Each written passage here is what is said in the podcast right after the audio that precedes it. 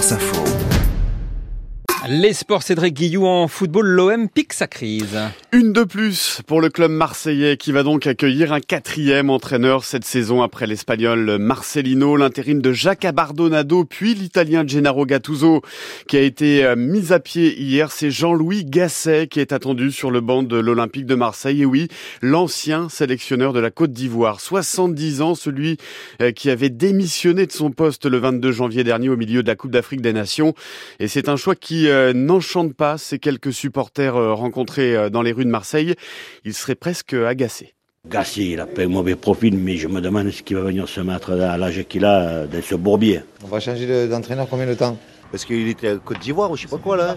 Hein, ils ont gagné en plus euh, la Coupe d'Afrique des Nations. Ouais, sans lui quoi. Tu peux faire venir même Zidane avec 22 chèvres, tu ne feras pas avancer. Les chèvres après les éléphants de la Côte d'Ivoire, donc pour Jean-Louis Gasset qui fera ses grands débuts sur le banc jeudi contre le Shakhtar Donetsk en barrage retour de la Ligue Europa. Mais ce soir, Cédric, c'est la Ligue des Champions d'abord. Avec euh, oui des nouveaux euh, huitièmes de finale, PSV Eindhoven, Dortmund et Inter Milan Atlético de Madrid. Coup d'envoi 21h. On joue aussi en première ligue anglaise avec euh, Manchester City qui peut se rapprocher du leader Liverpool. Les Citizens qui sont à 4 points des Reds jouent un match en retard de la 18e journée contre Brentford. Un mot de voile avec Charles Caudrelier qui touche au but. Oui, il s'approche de Brest sur euh, l'Arkea Ultime Challenge. Et ne se, ça sera pas de tout repos hein, parce qu'il a devant lui deux énormes tempêtes qui vont le ralentir. Et c'est vrai que ce Tour du Monde des Ultimes est un petit peu plus long que prévu. C'est dû justement à la météo qui est un petit peu euh, compliquée, ce qui nécessite pour les concurrents de commencer à regarder dans leur stock de nourriture, euh, histoire de ne pas marquer,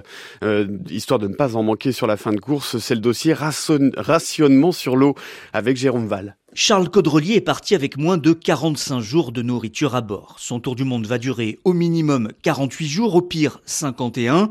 Il a dû faire un inventaire de ses sacs de nourriture. Je me rationne un peu, je t'avouerai. Mais après, il y a plein de trucs que je mangeais pas, qui sont restés, qui pourront m'alimenter. Et j'ai énormément de soupes euh, protéinées euh, que j'ai pas consommées. S'il faut, je peux me vivre de ça. Même chose pour son poursuivant Thomas Coville, à 6 jours derrière, mais lui a quelques réserves. J'ai pas touché aux féculents, euh, pâtes, riz, semoule, sur lequel je pourrais jouer à la fin euh, en plus. Dès que je mange pas assez, dès que j'ai pas le même rythme, je le ressens dans ma performance. La nourriture est un véritable enjeu pour tenir le coup physiquement sur une si longue durée, d'où l'œil du directeur de course Guillaume Roté. C'est toujours une inquiétude de manquer de la nourriture à bord. Après, ils sont pas dans un rationnement extrême, il faut relativiser. Il y a le fait de plus avoir à bord ce qu'on aime manger et le fait de plus avoir de nourriture du tout. Ce que confirme Anthony Marchand à quelques heures de passer le Cap Horn. On a tous tendance à commencer à taper dans les bonnes choses, les petits goodies euh, sympas, euh, bah, il y en aura peu à la fin. J'ai quand même sauté beaucoup de repas, donc euh, non, non, je suis pas inquiet sur le côté nourriture. Tout comme celui qui clôt la marche, Éric Perron, encore dans le Pacifique. Il me reste encore des oranges, tout va bien.